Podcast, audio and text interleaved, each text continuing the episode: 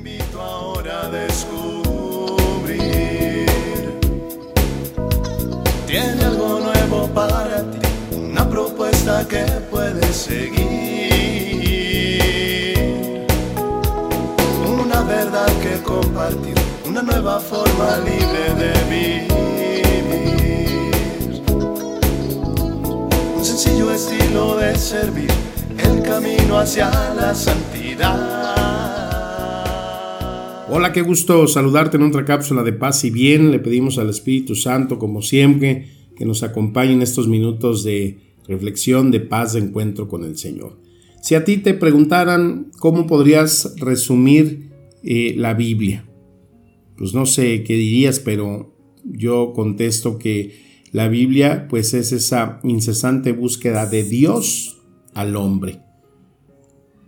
Pensamos que la Biblia pues es ese vínculo para encontrarnos con Dios y lo es, pero la intención siempre se da en esa iniciativa de Dios buscando al hombre que pues por diversas circunstancias se aparta de él, nos apartamos de nuestro creador y que desde el momento en que encomienda a Abraham esa misión de buscar la tierra prometida, pues todos los episodios que encontramos en el Antiguo Testamento y hasta la presencia de Cristo es esa búsqueda de Dios al hombre. Y dentro de esos eh, periodos del el pueblo de Israel, el pueblo elegido, hay un periodo de cerca de 400 años donde el pueblo de Israel ha sido presa de los filisteos y los tienen bajo su dominio.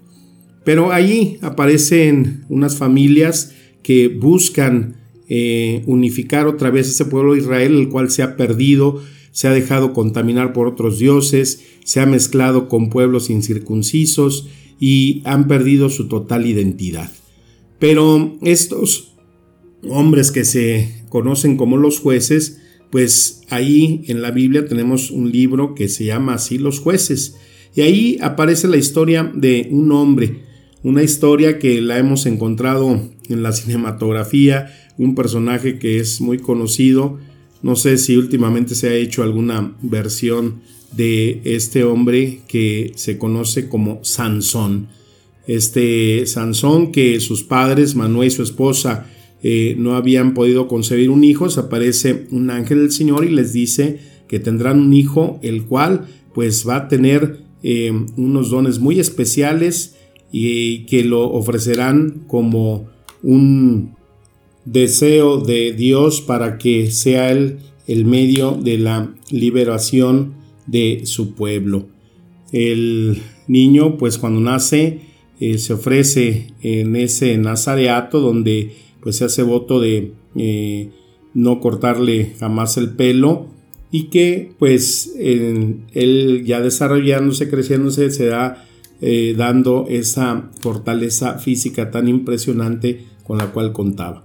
Sin embargo, pues la tragedia de Sansón es que en su misma fuerza, en su misma presencia, pues se deja llevar por la seducción, ¿no? De las mujeres que pues él nunca se eh, quiso unir como las hijas de su pueblo, sino que se dejó llevar siempre por mujeres filisteas pues que ante la seducción de ellas y de él, pues al ser, me imagino, un apuesto galán, ¿no? Tan fuerte, pelo largo, eh, pues se daba esa eh, triple seducción que aparece muchas veces en el hombre y que se da como perdición, ¿no? Las mujeres, el dinero, el orgullo.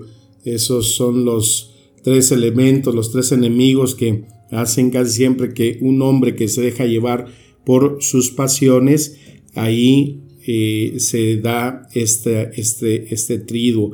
Y es lo que nos dice en la primera de Juan, en el capítulo 2, dice, porque nada de lo que hay en el mundo, los malos deseos del cuerpo, la codicia de los ojos y la arrogancia de la vida proviene del Padre, sino del mundo.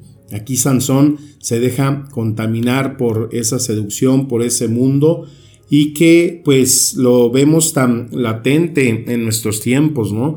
Como la seducción a través de esa excesiva preocupación por el mantener el cuerpo, pero no solamente por una salud, sino que cuando se le da ese sentido de seducción, ¿no? Cuando una mujer o un hombre a través de su cuerpo buscan tener seducción para encontrar pues beneficios, provechos, pues no le permite tener la apertura de mente y de espíritu de saber pues que eso es pasajero.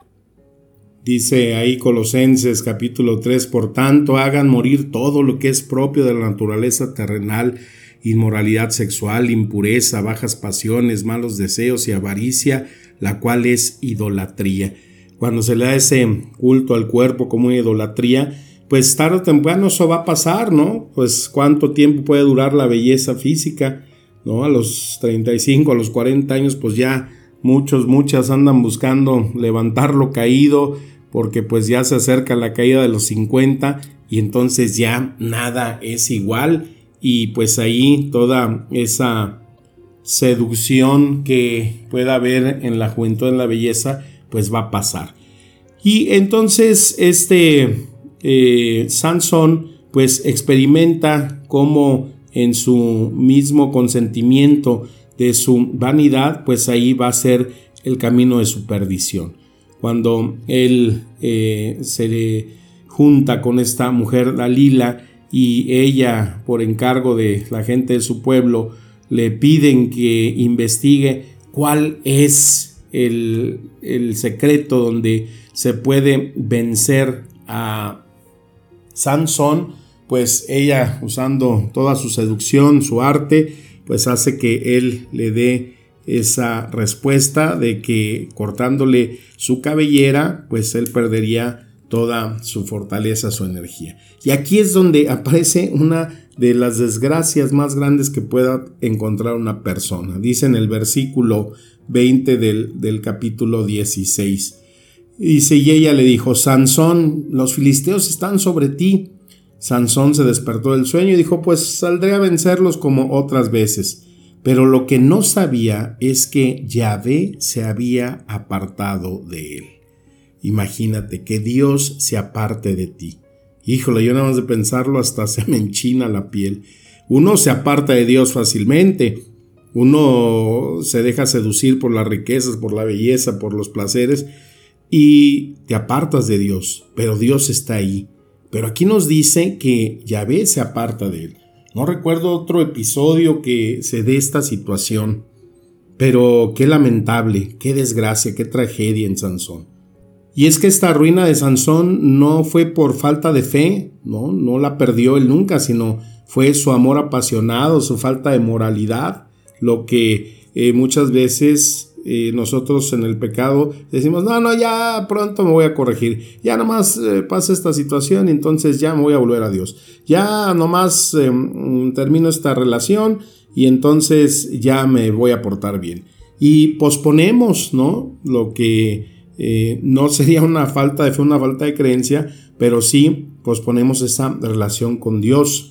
Y pues esto es lo que hace que Sansón pierda su fuerza, eh, le sacan los ojos, lo llevan a ser pues un esclavo eh, cuidando ese molino hasta que pues dice ahí la escritura vuelve a crecer su cabellera y entonces pues eh, hace ese alarde de fuerza derribando esas columnas y haciendo que pues ese templo esos filisteos ahí encontraran la muerte. Pero no es que él tuviera eh, la fuerza en el pelo, sino que es su arrepentimiento y su celo por la causa de Dios.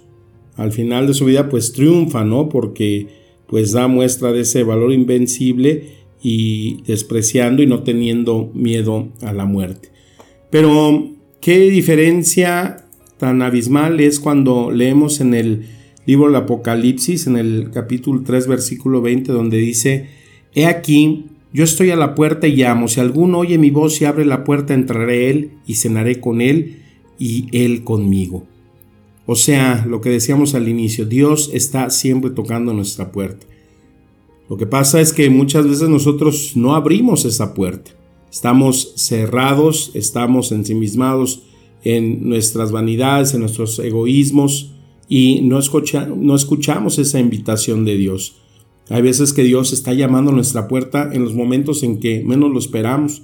A veces nosotros voy a ir a orar, ¿no? Y resulta, pues oye, no me siento en, disposición, me estoy distraído eh, y, no hay esa conexión con Dios. Pero muchas veces Él es el que nos llama, Él toca y a veces nosotros no le hacemos caso.